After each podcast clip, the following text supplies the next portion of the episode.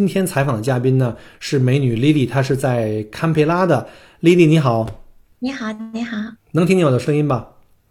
那那那那，可以的。啊，太好了！因为我为什么要用 Zoom 呢？因为我觉得，尤其是跨就是跨的距离很远的话，如果我不能够面对面访谈，尤其是在这个疫情期间，就算你在墨尔本，我也很难去，呃，我们两个人见面，因为现在有这个封城限制嘛。但是呢，电话访谈有个问题，就是我看不到对方，没有身体语言，对吧？看不见美女，那就聊起来特别无聊。所以我就说用 Zoom 这方法特别特别好。又看见你了，特别开心。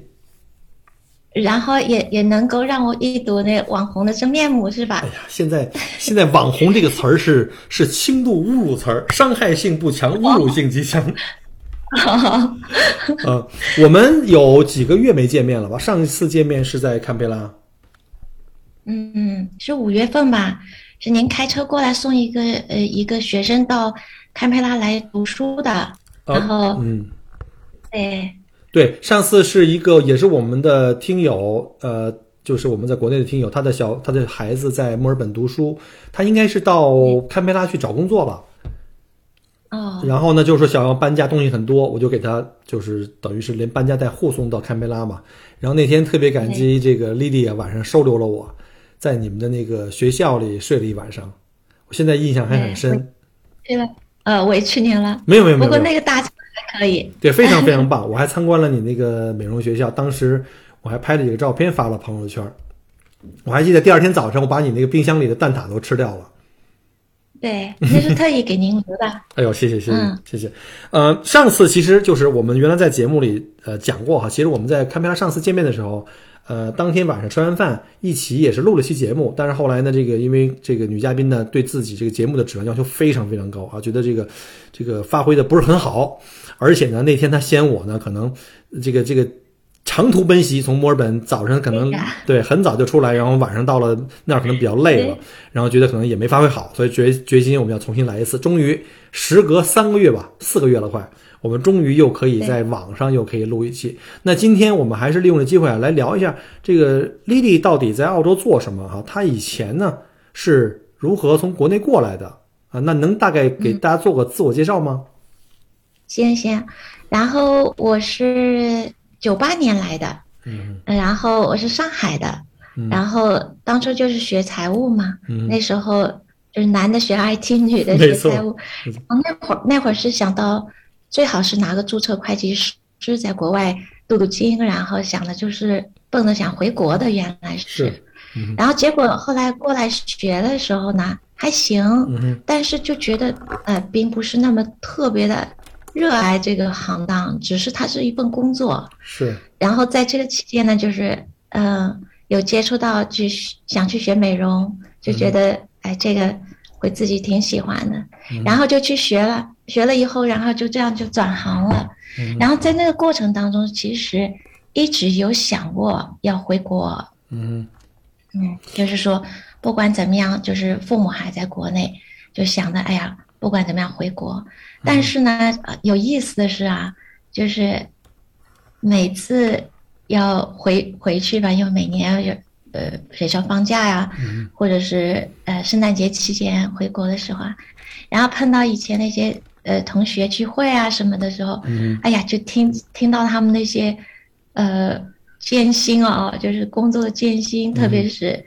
哎呀，我我就是有一个事情是我个人特别怕的，就是我是属于，呃，不会去跟人争啊或者吵啊这种，就是听到那些在工作单位那种勾心斗角呀，什么人际关系特复杂呀，哎呦，就觉得，就就把我吓着。嗯，但你原来是做什么专业？原来在国内？就是学财务的啊，这当当当时在国内就是学财务，等于来澳洲就是继续来学财务，想去做本行，对吧？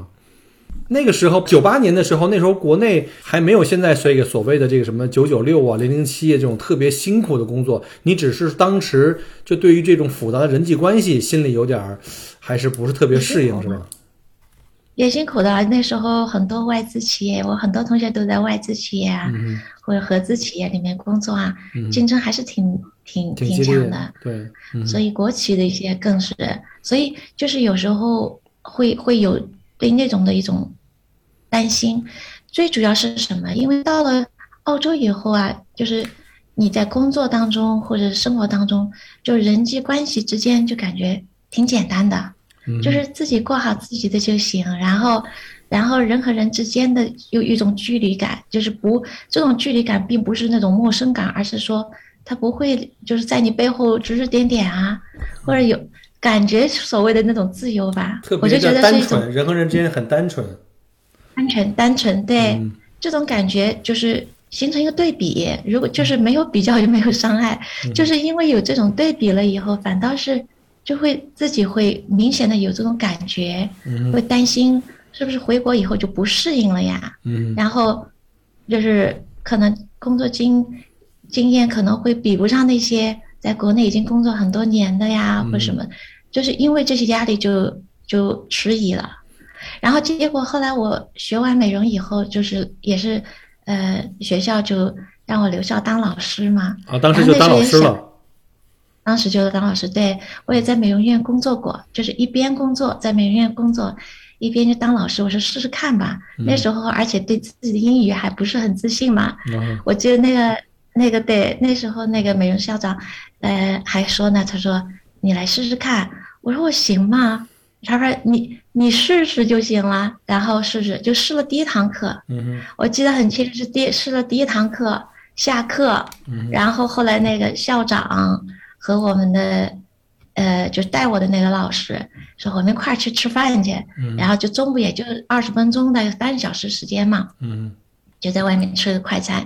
就那时候他们就跟我说，他说呃他他们就用了一句话，他就说 you duck to the water。他就我是说这什么意思啊？他说就鸭子到了水边就很自然的你就 就就融入就不怕淹，对，你就很自然，所以还算好，就是就这样开始自己的一个不同的一个一个职业吧。嗯，然后但是就是开始我就很喜欢。啊，那我想问一下，就是你原来学财务的，你在这边读书的时候，刚开始也是读的财务，那为什么要考虑做美容这行业呢？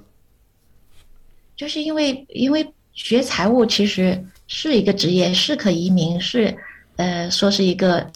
呃一个铁饭碗吧。对，就是你要找一个工作没问题，可以去银行啊，嗯，或者什么会计事务所啊都可以。但是并不是，就是我觉自己觉得没有热情，就是我会把它当做一份工作啊，但是呃没有感觉到一种热情在里面。然后我自己那时候就想，希望能够。呃，有一个职业是自己喜欢的，嗯，然后也是能够养活自己的，嗯嗯，然后是奔着那个方向去的，然后甚至于到现在，你像我现在都将近五十了，然后所以，我怎么看起来只有三十多呀？哎呀，您过奖了，呃，然后但是所以就是呃，会反过去会觉得不后悔。因为就是人生一生太短暂了，然后如果能早一点知道自己喜欢的是什么，追求是什么，就去做就行了，就没有对错，都是一个经验，一个体验。嗯，就像您也是，就是说喜欢旅游、开车。上次来坎培拉时候，你说我特喜欢车什么的，对，然后就从你的就是声音语言当中就可以听出这份热爱。嗯，这就是我觉得这是一个力量。是，如果如果找一份工作只是为了付账单、生活下去、活着，嗯，那这个滋味跟有有有兴趣的、有热情的去活着是不一样的。就是会有点遗憾，你虽然有一份收入，但是可能并没有带给你那么多除了金钱以外的成就感。我觉得可能也挺可悲的。嗯，可是我我还有一个问题，就是你当初其实，在那个年代学财务是一个移民专业。可是你学美容的话，能不能留下来？因为很多人还是考虑的是，比如我喜欢澳洲，但是我学一个厨子和美容，是不是可以留下来作为一个，就是能留下来一个一个叫做移民专业呢？嗯，就是那会儿那会儿这个财务可以移民，然后还有像呃美容这一块，就是呃学头发呀什么的，都是可以直接移民的。但是我忘了几从几几年开始是开始不可以移民了，然后。呃，所以当时我记得那会儿应该是两千零几年的时候吧，嗯，零六年或者零七年我忘了，就那会儿突然就是悉尼，因为我是在悉尼的读的书的嘛，就悉尼会有很多家这种私校，啊、就是教美容的啊、美发的、美容美发的那种私校，特别是招那种呃中国留学生的，然后很多就关了，就因为哦存活不下去，就因为他也失去了就这种申请绿卡的这个这个资历。对对。那就说你还很这之幸运呢前是有的属于紧缺人才，哦，嗯你还很幸运。嗯，对，就是其实每个人选择都不一样，嗯。但是如果如果就是，呃，我在想，其实有很多人来，可能都会是想要拿一个绿卡或者拿移民的一个资历，所以很多人是被动的去学一些学科，嗯。然后并不是自己喜欢喜喜欢的，嗯。只是为了移民的目的。嗯。我觉得当时很多人都是这样，然后然后这是不可避免的，好像是，嗯。嗯，但是也没办法，因为有很多人，呃，他可能有一个短期压力。如果你留不下来的话，你再谈理想可能也很难。尤其像现在这个技术移民的门槛越来越高，对专业啊、对英语、对各方面的这种职业评估越来越难。所以现在想想，往回看看那个时间，连美容美发都可以做到，其实真的是门很宽。这样的话，就给你选择，就是给你提供了一个特别宽的一个选择的机会，你就可以选任何一个你自己喜欢和擅长的工作，又可以养家糊口，又可以自己干得很有成就感，所以你就干了这个，而且你还被学校留下来当老师。对哦。对，那时候我我毕业时候是拿最高分儿，我就是基本上每门儿差不多都是最高分儿，因为那时候还有考那个国际证书，嗯就国际是呃瑞士和英国的两个国际认证的证书，嗯，那时候我考试都考最高分儿嘛。哦，然后后来那时候嗯这种那种考试是是这样子的，就是是说，呃，瑞士他们会总部派国外的老师过来监考，就不是学校自己内部考的。这个是全世界差不多三十三个国家里呃都认可的最最好的最高的证书。就那时候那些考官，我记得我的那个考官是好像是应该从欧洲一个国家，好像是我忘了哪个国家，还有另外一个考官，两个考官嘛，另外考官是从加拿大来的，然后两个人都向学校的校长推荐，就说就是说把让我把我留下来当老师挺合适，哦。然后啊就挺有意思的，然后结果当时就在毕业典礼上，然后我是拿到的最最好的学生奖嘛，就是 The Student of the Year。哦，那个，然后当时，然后那个对校长就就就问我了，你愿不愿意在这儿干？然后那时候我还在美容院工作呢，我说行嘛，他说试试，就这样开始的。哦嗯，然后也算圆了我一个梦，因为小时候其实嗯我我小时候可能是初中的时候，我曾经就想过，我说哎，我想当老师哎，嗯哎哎，真的很有意思，就是兜兜转转还是 能够，哎，又回来，真很有意思是，就是真的人想不到的。对，有的时嗯候你可能 N 多年前心里的一个种子，我曾经也想，曾经想过当老师，嗯、后来也没当成，这个幸幸好没有去误人子弟。呃，就是那你当时在这个学校和在学这行业的时候，当时我们华裔多吗？就是中国人在这儿学你这个专业的多吗？呃，少的，像我在我那个学习那个班里，呃，另外有一个中国人是个美北京人，嗯。啊、然后另外有两个韩国人，嗯。然后其他的全都是澳洲本地人，也有英国来的英国人，然后会发现就是当初我学习的那个学校也是招留学生的，嗯但是中国的留学生相比之下比较少。我觉得其实还有一个观念问题，就是我们中国会觉得学美容这个行当行不？当然最好做医生啊，对做律师呀、啊对对对对，就是这个行当不行啊。而且那会儿在国内，说实话，美容这个行当是不是很很受人尊重的？因为有一些就是做不好的事情的，对吧？啊，就会你说有一让人会觉得些那种带引号的那种美容机构，对对啊，对对对，所以人家一听你说做美容，人家说你靠谱不靠谱啊？所以在在就是中国的人眼里，学美容这个就是不是考虑的，一般不不太会愿意送孩子去读书。我那时候是确实是自己的选择，所以这个是挺有意思的一个事情。但是国外很多人，然后但是我后来在教书那个学校，那个学校，嗯，就是说他招很多的留学生，然后基本上每年可能百分之七十左右都是日本的留学生，很有意思。就是很多回日本人会到这边来学，学完了以后他们还是回日本，回日本去。他可能就是一边就算一边旅游一边学习，就这样，嗯，挺有意思的。啊，所以说就你就后来就专门开始做这行。那当时你那个学校应该是在悉尼对吧？你说当时是一边在外面做，同时也在学校当老师。那你做的这么好，为什么突然间就不做了？不，不是也不是突然之间，我不知道你是从什么时候开始从悉尼来到了堪培拉。悉尼的大城市，人口又多，经济又发达，对吧？那是澳洲最大的城市，也是最经济最发达的城市。跑到首都堪培拉，我觉得好像有点，就是在我看来，好像那儿的商业机会也没有那么多。嗯，不是大城市，才几十万人口，对吧？呃，我不知道你这个这个初衷是什么呀？嗯，对，这个问题很好呀。因为因为其实那会儿在悉尼上班的时候，收入也不错，就像你说的这个。毕竟是个大城市，环境也不错，对吧？但是那个时候我自己有一直有想过想开一个自己的美容学校，因为那时候有一个呃情况，就是说在我教教学的那个学校里面，那学校差不多有一百多个老师吧，就是就是师资很很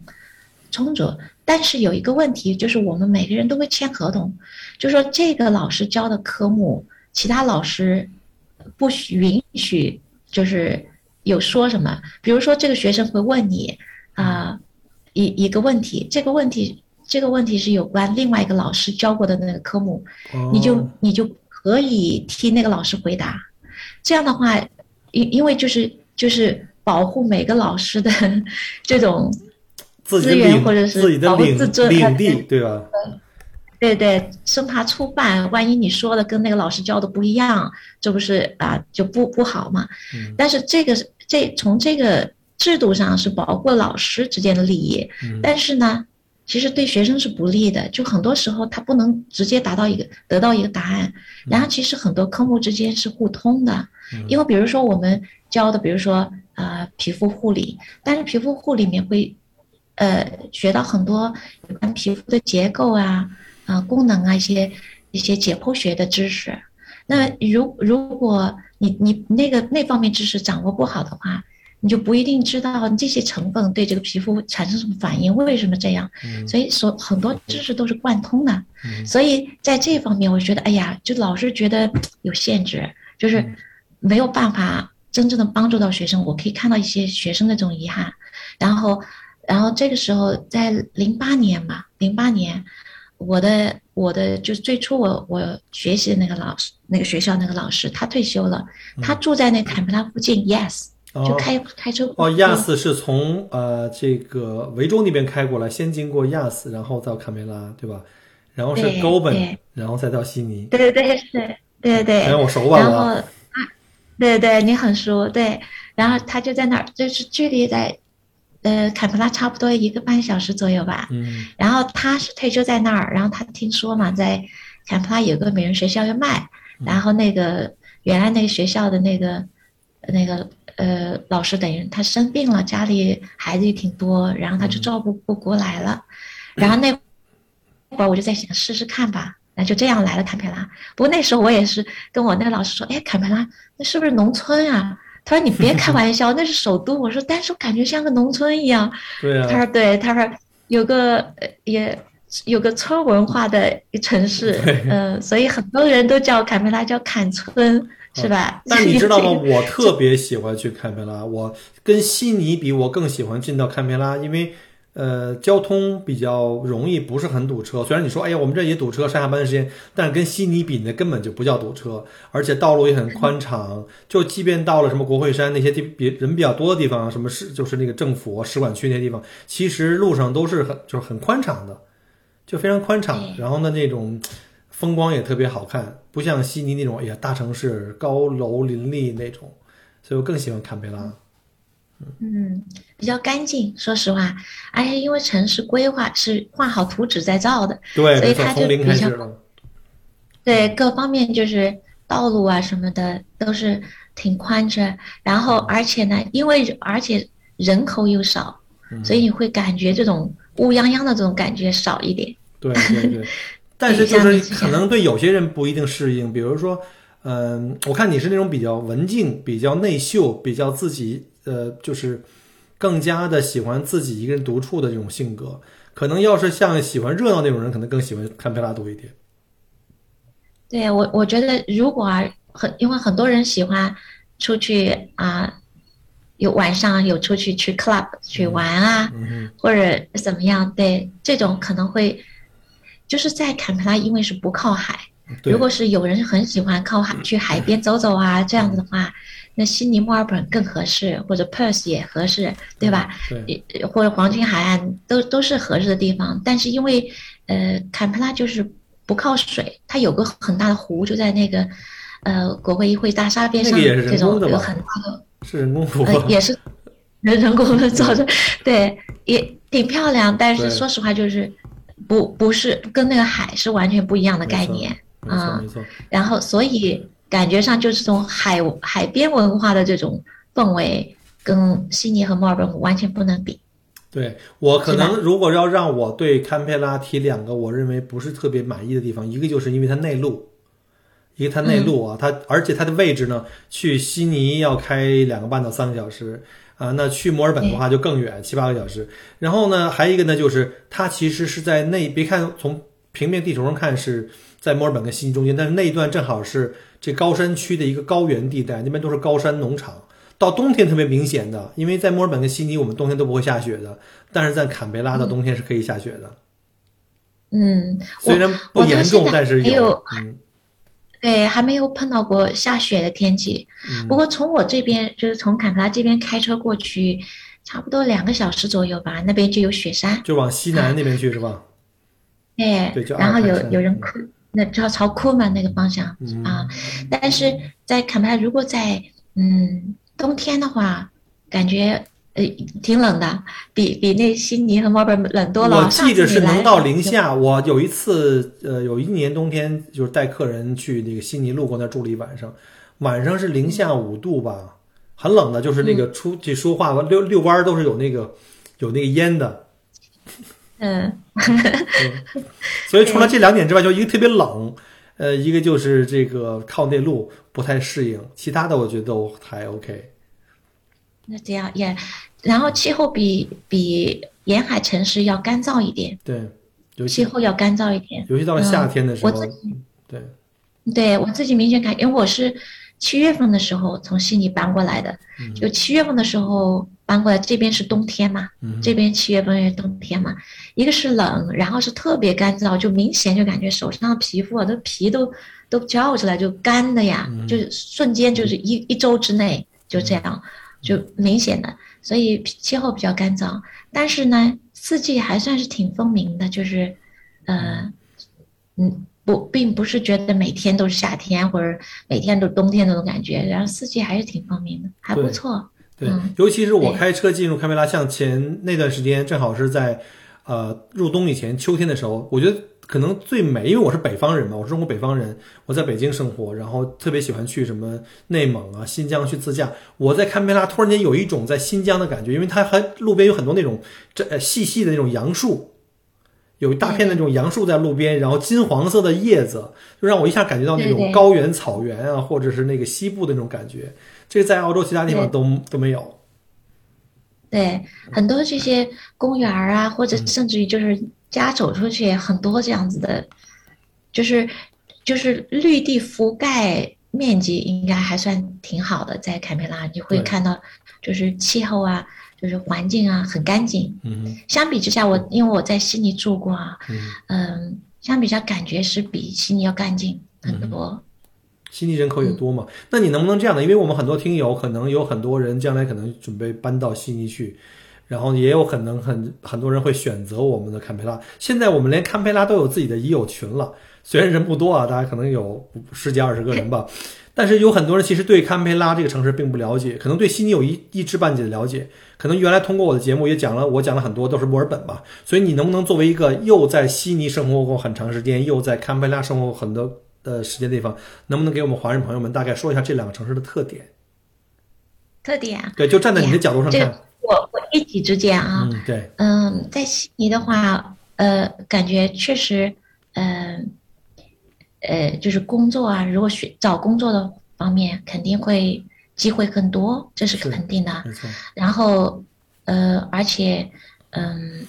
特别是如果想去周末出去玩儿啊、海边啊什么的，这些肯定是就是丰富多彩一点。嗯我觉得在坎帕拉的话，相比之下会单调一点。嗯嗯，然后如果说一如果说孩子出来读书的话，嗯呃，我不太清楚，因为那时候我来读书的时候已经呃挺大岁数了，所以我不太清楚这种小学、中学什么情况。嗯但是我现在因为在这边教书嘛，我的一些学生都是 Year Ten、Year Twelve 这种啊，也快要毕业的，所以我会就是了解到一些在坎培拉的学校的一些情况，这边就相比之下安全很多，然后教学质量也不错，然后所谓的这种像校园里面吸毒啊什么的这种就很少，就是说实话也肯定也会有，嗯。但是就是说相比之下感觉上治安啊各方面就社会治安比悉尼好一些，对毕竟人口少嘛。对，上一次我看到您那个在朋友圈里面有发那个在墨尔本有那种小偷啊什么的、嗯这种情况，在疫情期间，对。种情况，对，在当然到哪里都会有，但是没有在坎培拉就没有这种这么严重吧？嗯就是因为在坎培拉有一个特色，就是跟其他城市不一样。嗯你如果说悉尼、墨尔本的话，很多都是呃，就是商业化的移民过来的，对呃，商业化一点。点。嗯对，但是在坎培拉的话，呃，差不多百分之将近二十或者或者更多的人都是在政府呃部门工作的，对，为都是公务员。对，我对，然后所以工作生活相当稳定，然后甚至于还有就是，嗯，就是每年会有呃很多这种，它叫 defense，它是国家这种部队里面或者这种，它会有呃每年都会有流动人口进来出去，所以像这些福利的部门吧，要这么说，所以他们呃，如果他们的子女在这边读书啊或什么的话，就会感觉是个比较稳定的一个情况，就不会有什么人口大起大伏这种感觉。对，就是它的或者说它居民的构成的，呃，相对来说比悉尼、墨尔本这种大的移民城市呢，话要单纯一些，可能就是以单独就是本地人吧，所谓本地人就是可能流动人口比较少，而且因为它不是商业化城市，没有人去或者很少有人去那边做什么各种的这种商业的这种行为，因为这个也是当初澳洲准备在堪培拉从零建一个城市的这个目的，也效仿这个华盛顿嘛，所以呢，其实这个主主要职责还是为了政治服务的。所以呢，工作呀，这个环境啊，还有这个人口构成相对单一，所以的犯罪率呢，确实是感觉上要比这个墨尔本、悉尼这两个地方好。对对，我也是觉得，而且特别是像这疫情期间，很多有有人担心会失业啊什么的，嗯然后在堪培拉的话，就这种影响就比较少。对，啊，当然，在这种在做宾馆啊或者呃餐饮行业的人肯定会受到受影影响，但是那些在政府部门的反倒还涨工资了。我的哦很多学生都是在政府部门的嘛，他们年头就涨过了，涨了百分之六吧，啊然后现在差不多七月份、八月份左右又涨了百分之三，等于今年就整个就涨了涨了个百分之九，我们还在发愁找工作，人家就还可以涨工资，简直了。涨工资对。嗯所以收入更高了，所以就是他们不太愿意会哦，不太会去担心说说会失业什么的。是，特别在政府部门工作的话，如果他们要要对政府部门有改动，他会把你不不太会轻易开除一个人，因为在澳洲本身这个劳劳动法就是很没很 严厉，就是就是开除一个人，你要足够理由，足够对，甚至于他可以反过来告你。对他可然后以发一笔甚至于在财都有可能。对对对，所以在政府部门很很难去失业。如果你说你想失业，真的很难。嗯，所以一般人就等于就是捧了个铁饭碗。所以这种情况下，所以坎培拉的房子涨价一直在涨啊，就是也是这个原因吧。嗯，那那就是说，这么看来的话，其实除了这个内陆啊和这个这个就是人口少、商业不发达之外呢，其实还蛮适合生活的啊。因为之前也有别的就是听友或也有给我曾经留言过说你老在讲这个悉尼、墨尔本，我们都听了很多，特别想知道一些其他城市的，所以今天也是特别开心，借着机会能够跟你多了解一下。而且我们现在也有堪培拉也有群了哈，以后有什么大家有什么针对堪培拉的这个问题，欢迎加入到我们群里来互动来了解啊。这里有好多我们的这个前辈啊，尤其像 Lily 也在，对吧？对对，嗯，挺好的。我我好像听说那个技术移民，因为坎培拉还属于偏远边远地区，嗯所以技术移民的话到坎培拉来还还有加分儿，这是嗯就是什么像什么幺九零、幺八九之类的这种可能是吧？对技技术移民可能还有还挺有意思的，嗯。行，那我们就再聊回来关于你的这个这个人生的这个轨迹。那你从悉尼就听说这个堪培拉这个美美容学校在准备卖掉，因为老板因为个人家庭原因准备走。然后当时你没想想说，那我要是去那儿买的话，一个是这个店我不了解，这另外一个这个市场我也不了解，对吧？然后呢，人生地不熟，我重新开始要要花钱去买嘛，可能有一定的风险。你当时是怎么想的？对，说实话啊，也就是就是年轻，再加上有这个热情，我就说试试看呗。因为因为说实话，你就是当然会有会去考虑很多因素，然后利弊都会去考虑，这些肯定是要做的，但是同时又会去看到，如果有有可行性的话，为什么不去试一试呢？大不了呃做不了这个，然后再回来再重新在别的地方教书呗，就是不不太可能失业吧？就是你只要就是在澳洲的我这个感觉就是，你只要自己有本事，嗯你怎么可能失业呢？对啊，你又是高材生你还怕失业吗？不是，就是说这个意思。其实就是工作没有贵贱之分，嗯就是说你自己愿意做就好，然后你自己辛苦劳作挣的钱都是好的，就是没事儿。所以我那时候就，特别是想完成自己一个心愿嘛，希望能够自己去教出来一一批学生，从他们第一天开始，一直到看到他们毕业，嗯看到他们成功，嗯看到他们自己啊，就一步一步的，然后开始是更多的是，嗯、一种勇气吧，嗯哼，就就走了这一步，对嗯，然后一旦走上了，你就等于上上了上飞船 没有回头不归路了，你就，就朝前走，对对对，无论怎么样碰到坎坷呀，呃，肯定是不会什么事儿都特顺，对吧？肯定会碰到坎坷，碰到难的，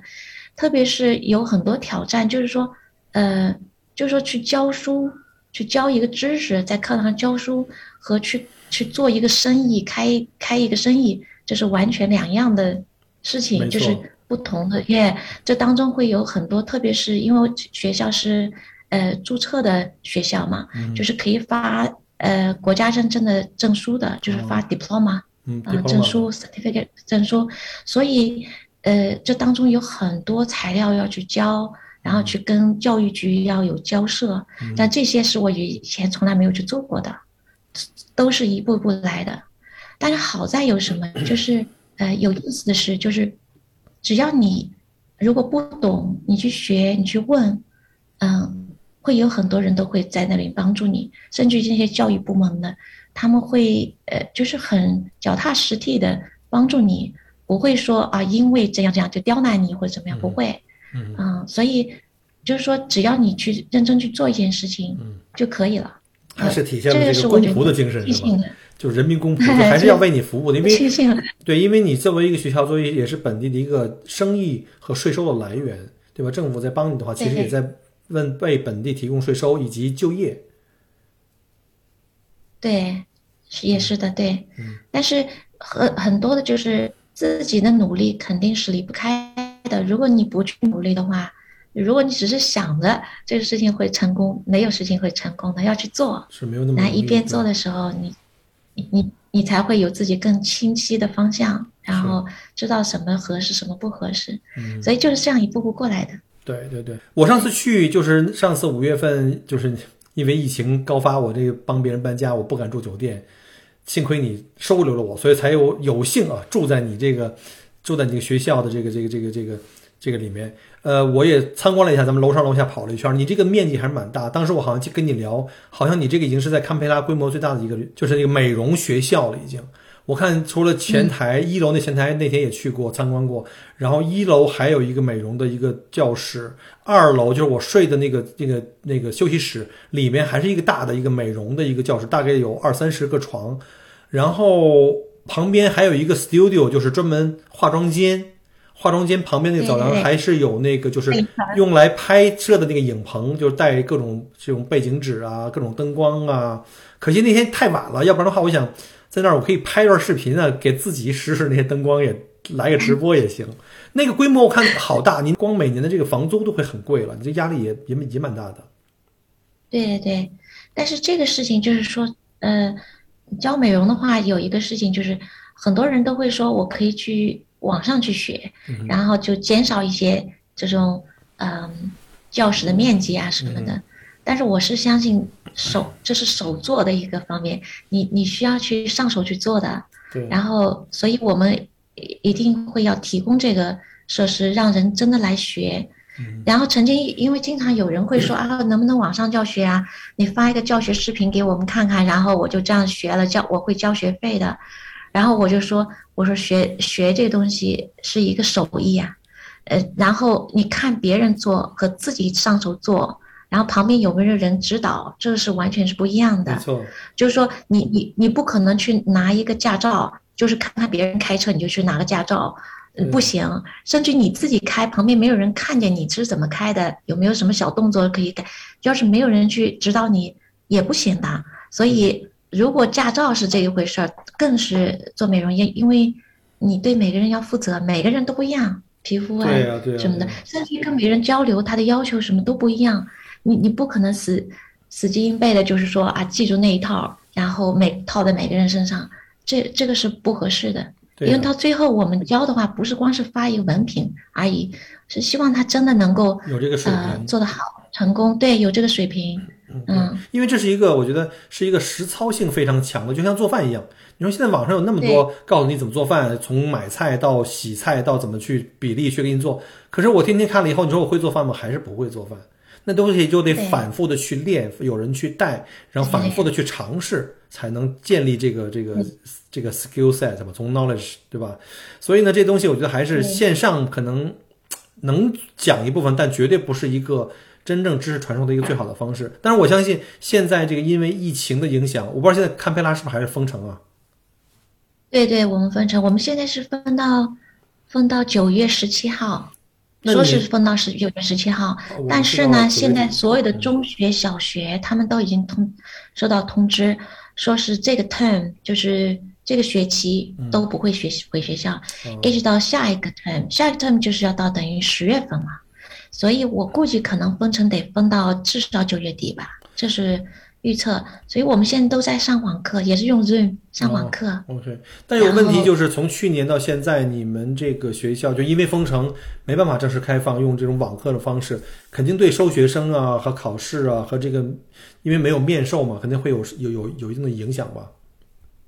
嗯，影响有，并不是很大，就是呃。因为一些原来是学 diploma 的话，他们是要学一年制的嘛，一年制，然后这些学生基本上都会持续在那边学，但是有一些，比如说是想来学一下短期课程的，如果说来学一下怎么个修指甲的一些短期课程啊或什么的话，因为这些分层是这些不确定性，有的人就犹豫了，有的人说可能等分层结束了再来学啊，有的，但是呃有意思的是去年。影响大一点，今年反倒是影响少一点，可能大家都习以为常了，都都都感觉可以应付，对，都都能都能应付了，所以现在还挺不错的。就是说，嗯，已经报名的、已经在学习的一些学生，嗯，没有人退学，然后呃，还是继续有新的学生报名进来，然后他们也知道，一是我上网课，他们也能接受，因为我们上网课的一个。过程只不是说只是教他们而已，然后其实，在我们上网课的时候是需要看他们操作的，然后他们也会在自己身上操作或者在家人身上操作，然后我们在呃上网课的时候给他们实时指导，就跟那个面对面上课差不多。所以这个在质量上面。还是算有保证的。嗯，只不过有一些单课程是没有办法上网课的，是所以这些课程都会延迟到以后。就是在开，就是解封以后再回到学校再开始上。嗯，对。然后现在是没有办法的。嗯。那现在就是如果说呃到美容学校学习的话，那毕业以后基本上都是在职业发展方向都是在做什么呀？对，一般很多人都会自己开店。嗯，就是就是现在的话，很多人都会自己开店或自己在家里做，因为因为这个职业的一个灵活性，就好像你学一个。呃，木工，说实话，一个活儿，然后你都可以自己为自己给自己干活儿，然后或者你去给人家建筑队干活儿都可以，所以一样的学美容，所以很多人会愿意自己做，然后甚至最主要是这边有很多是这种政府的公务员儿，所以他们其实周一到周五差不多有正常工作。很多公务员到下午三点四点就下班了，嗯，你知道吗？有很多人都上半天班儿，有的人一周只上几天儿，所以他们会有很多这种多余的时间，然后这种时候他就开辟他的第二职业，然后呃，就做一些自己喜欢的做的，对对对。啊，也有政府政府公务员跑到你这儿来学啊？呃，大部分都是，大部分我的学我们的学生都是政府官员，有的人甚至到最后还是辞职了，就是。不做公务员就自己开店做啊，他他喜欢，但有很多确实是，呃，公务员的话，他就是在工作之余，嗯，然后做他对，而且公务员有一个好好的事情就是，特别是女性啊，嗯，当你有了孩子以后，嗯，然后他还不能开除你，对，然后你还还可以提条件，就是说我得照顾孩子，比如说我一周只能工作两天，嗯，他也给你，然后那么那么其他那些天呢？那你你家里有个孩子，他能自个儿玩儿，家里又有老人帮的忙，或者孩子送那种那 child care 对吧？然后他那他自个儿就就待在家家里是就没事儿了，其实他就可以哎就干自己喜欢的，嗯，就挺有意思的。反而你那边可能有更多的优质的这个生源啊，因为这个公务员的队伍很大。可是我就不理解那些公务员，比如说辞职下海专门去做美容的，那得有多热爱？因为公务员的工作我们都知道，在澳洲尤其是太轻松了。拿了一份铁饭碗，然后工资也不低，然后很轻松。他竟然把他铁饭碗砸了去做这个，说明他可能一个是特别热爱，另外一方面呢，就是哪怕我做美容的这个工作，收入其实都是不菲的。真的不错，对对对，这个不错。我我我上个月一个学生嘛，他过来又又报了另外一个课程，然后他是前年在我这边毕业的，嗯，然后在这一年之前呢。他的妈妈到我们这边学习，就母女俩分别两年来在在我们这边学习的，然后学完了以后，两人就一一块开店了嘛。妈妈开的店，然后女儿就在那边呃一块帮了忙。然后就是在封城之前嘛，他那会儿还跑过来说，我他想再上一个一个另外一个高级班啊什么的。然后说你们生意怎么样？做的不错吧？他说今天我们的纯纯纯纯利润差不多。两千多一点，今天我说不错，就是就等于俩俩人俩人做啊，还不错，一天还行，一天的纯利，我天哪，嗯，那就那就说，他说至少比我在外面打工好，他是这么说的。对啊，他一天做了我一一个星期的收入了，快。对，然后那个妈妈呢，以前是从来没工作过，就是生了孩子以后就在家的，就等于是没工作过。这个女儿呢，原来在哪里呢？在 Subway。在 Subway 里面卖卖，跟我一样啊，切三明治啊。对对，卖三明治的。对，那你他的那个收入跟他现在，他那差远了，那差远了。嗯，那 Subway 的话，一个星期可能到不了一千。对，所以他自己还是挺满意的。然后我说你，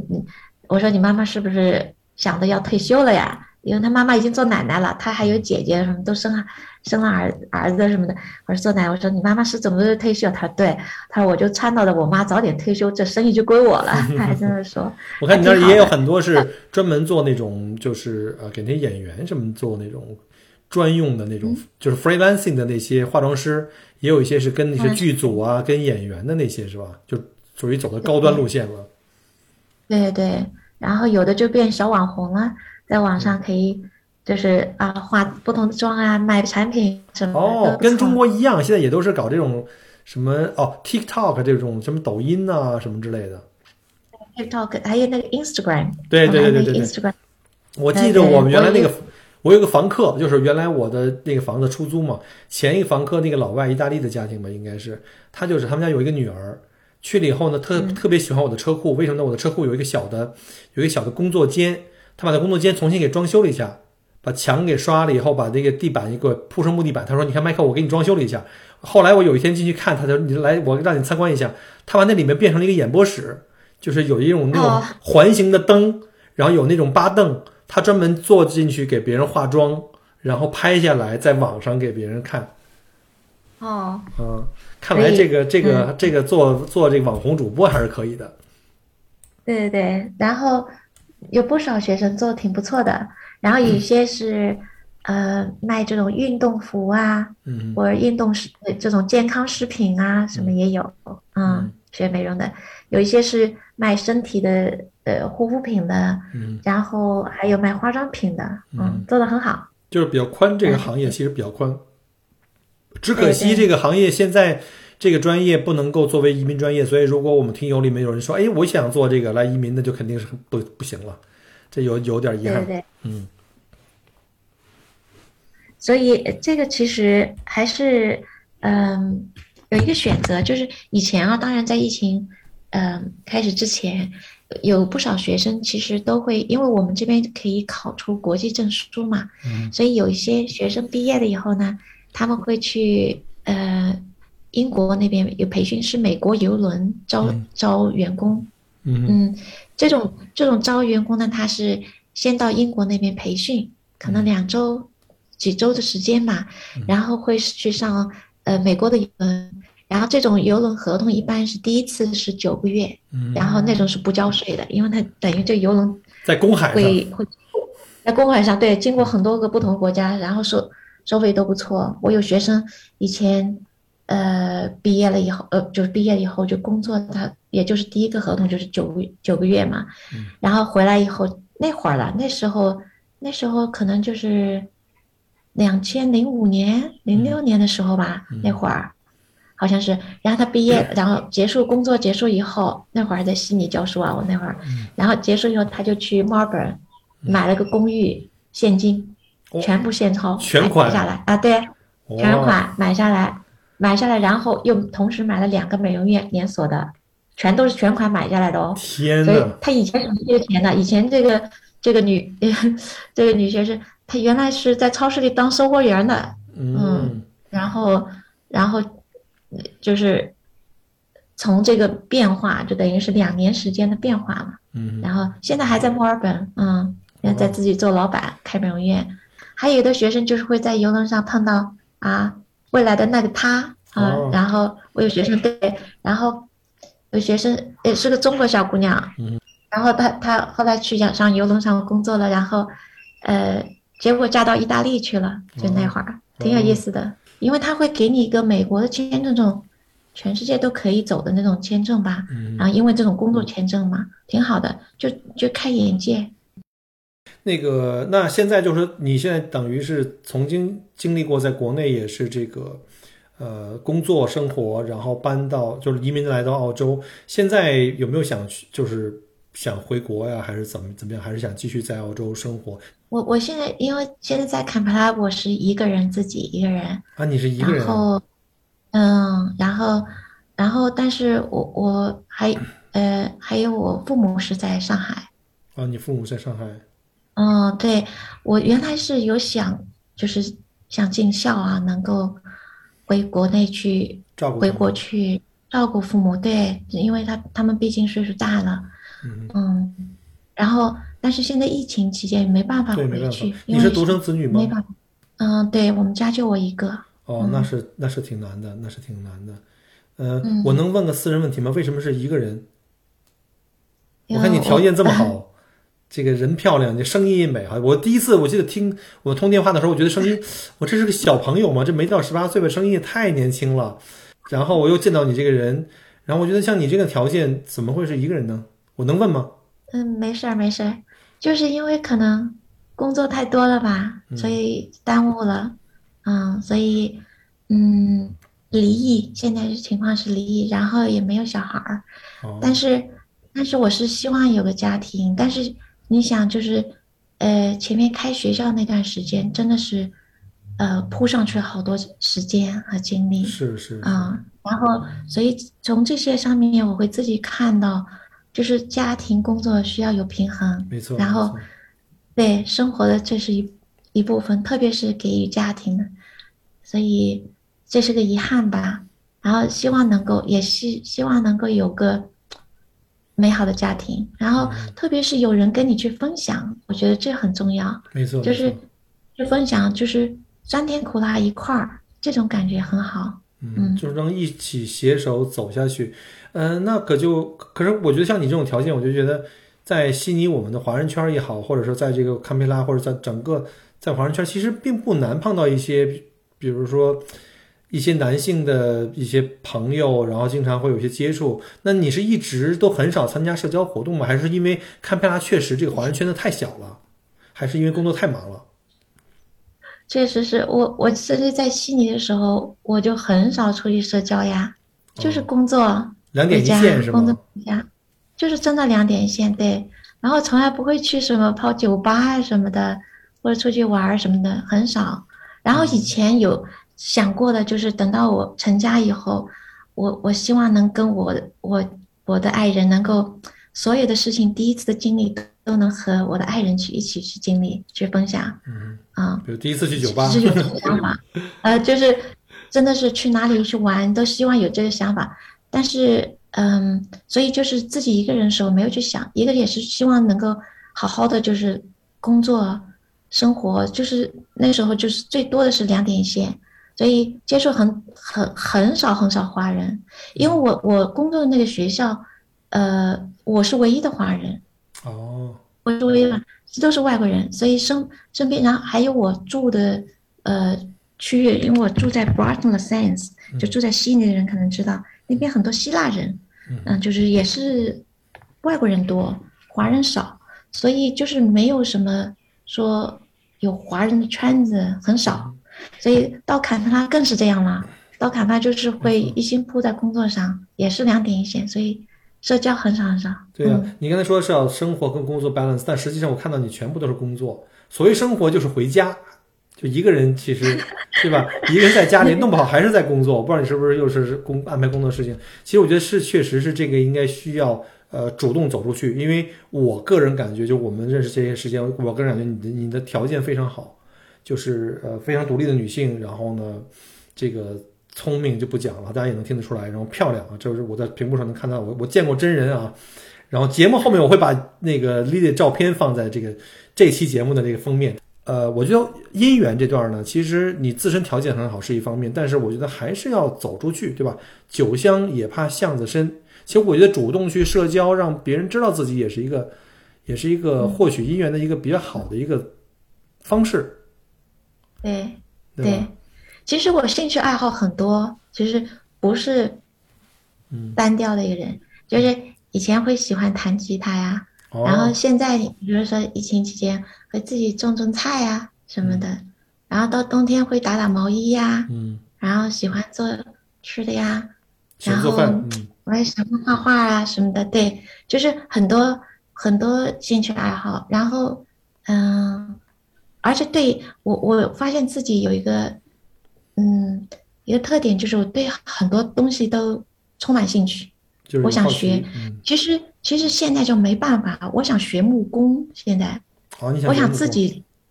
对，我想自己能够造小房子呀、小小家具啊什么的，看自己学木工就好了。但是现嗯在网上课没办法学，可能得去 Barnes Warehouse 买东西。对，以前其实我刚来澳洲时，我还想学怎么修修车，然后就那个男孩子就是听着那个车的声音，能知道哪哪个地方不对的。哎呦，我觉得那那特羡慕，我想我我想学那本事，然后学修车，但是后来觉得学哎呦不好像不合适一个女孩子啊，去那种脏兮兮的，想算了算了，就没没学那个。那你得去不然的话，这也吧？你不管是啊木工还都要去 TAFE 啊，对啊。对对对，然后上次我我们那个学校的那个锁，那个我把自个儿锁在外面了，嗯。叫那个 locksmith 来开锁，哎，我觉得这挺好的，他们收入又高啊，嗯。就轻轻松给人家开个锁嗯。什么的，挺好的。我哎，学个开锁也很好，收入也很好，然后挺有意思的，就是这些都是手艺，所以我自己我现在最近一段时间我会看很多这种内装修的材料啊，所以自己会去想怎么搞装修，嗯，还有那个园艺，花园里面怎么弄园艺。我就就这些东西，我可以天天去看视频学一学，自己去做，我可以弄一整一天都不累，我。觉得就是这样。其实就是当你对呃新的知识或这对这个世界还有抱有好奇心和求知欲的时候，你就会特别有能量，特别有激情，对呀、对吧？觉得生活特，别美好。对，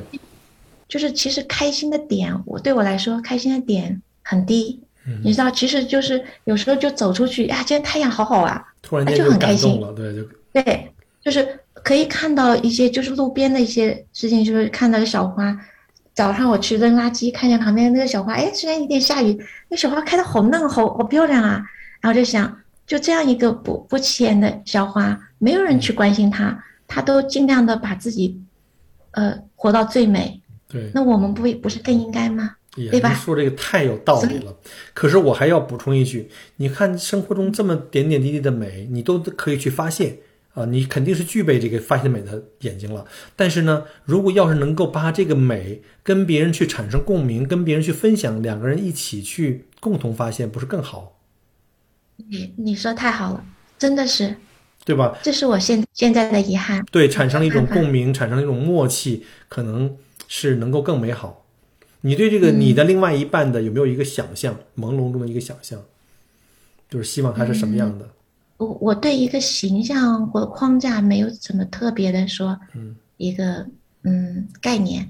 但是我觉得，嗯，像到了这个年龄的时候，更多的是一种精神层面的一种共鸣，就像你说的，嗯。所以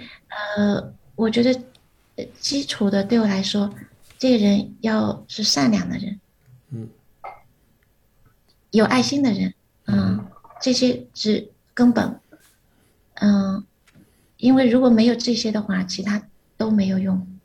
对，共同的语应该，不是一个嗯、不自私吧？我觉得一个人，我觉得一个人如果能够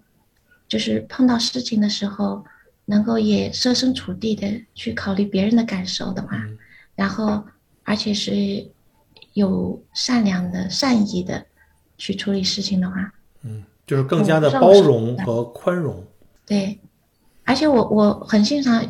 有幽默的啊，嗯，幽默感嗯，幽默的好玩的，对这点很重对要啊生活有激情吧。我觉得对生活有激情，这是很重要的如果一生老是整天唉声叹气，我觉得这个没意思，那个没意思，那就没劲了呀。就人生这个态度得积极，然后得阳光一点，对吧？对，嗯我觉得这样就很好，就会很开心。这样的话就可以实现我的愿望，就是能去跟一个人一起去分享生活的点点滴滴，然后一起去经历这些。嗯这个是最美好的。我们是生生的把一个采访节目给聊成了一个一档相亲节目。听我们节目的这个听友们，如果你也正好是优质单身男啊，然后对这个滴滴的这个经历也特别感兴趣，欢迎您在节目后面给我留言啊，也可以全网搜索“麦克国聊桌”，加我的微信，呃，然后呢，我可以帮你们当红娘啊，希望你们能够那个叫什么有情终成眷属，好吧？那个对了，我还想起一个话题，就是因为之前。我我上周在上班的时候不是出现问题嘛，就是这个急性过敏。后来我录了一期节目，很多听友给我留言，你还专门给我私信，结果呢，你那个私信引发了我的足够的重视，因为你说的那些状况、那些病症的那些表现形式和我自己特别的一致，所以呢，我这段时间一直都在吃那个钙加 D，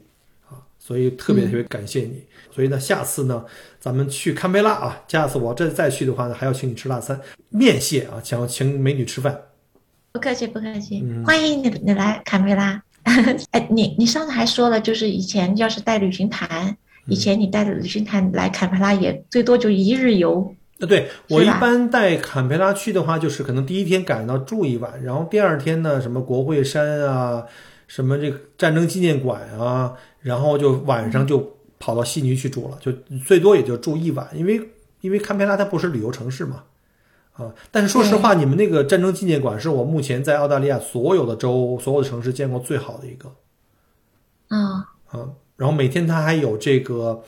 就是就是那个闭馆前的一个悼念仪式，哎，特别特别好。嗯嗯，好，这个是我堪培拉可能唯一的一个重点推荐的一个景点。好，那我们今天就非常感谢啊，今天呃，这个在丽丽在这周末时间啊，帮我们贡献了一期节目，就是来分分享她当年如何从中国移民到澳洲，跑到了我们的首都领地，然后开了当地最大的一家的这个美容学校，然后现在也是桃李满天下。然后希望呢，她的分享呢，能够给我们。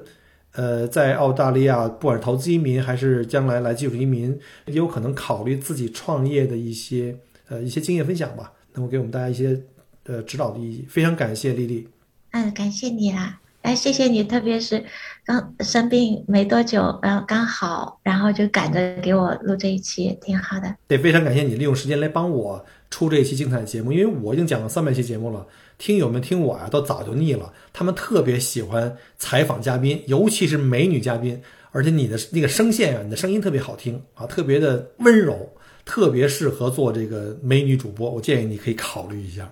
那那你你可以请我吗？我我这 我为你工作，你为我工作，我雇不起你。关键是我自己都是这个免费义务主播啊，这完全凭热情，凭爱好啊。今天呢，我们就也同时非常感谢在节目前面听我们节目的听友。如果您喜欢我们的节目呢，麻烦您在节目后面给我点赞、留言，还有转发，别忘了五星评价。然后呢，我们最后呢，一起掌声感谢一下丽丽。我们下期再见，拜拜。谢谢，拜拜，好，再见。感谢您关注和支持我的节目。除了音频节目。也欢迎您同时订阅“麦克郭聊澳洲”同名新浪微博和今日头条，以及同名微信公众号，里面有很多旅行、移民相关的资讯和攻略。如果您正在规划澳洲旅行、留学或移民，欢迎您加入我的听友群和移民交流群，有更多精彩在等着您。，Michael 郭约您相聚在澳洲，我们不见不散。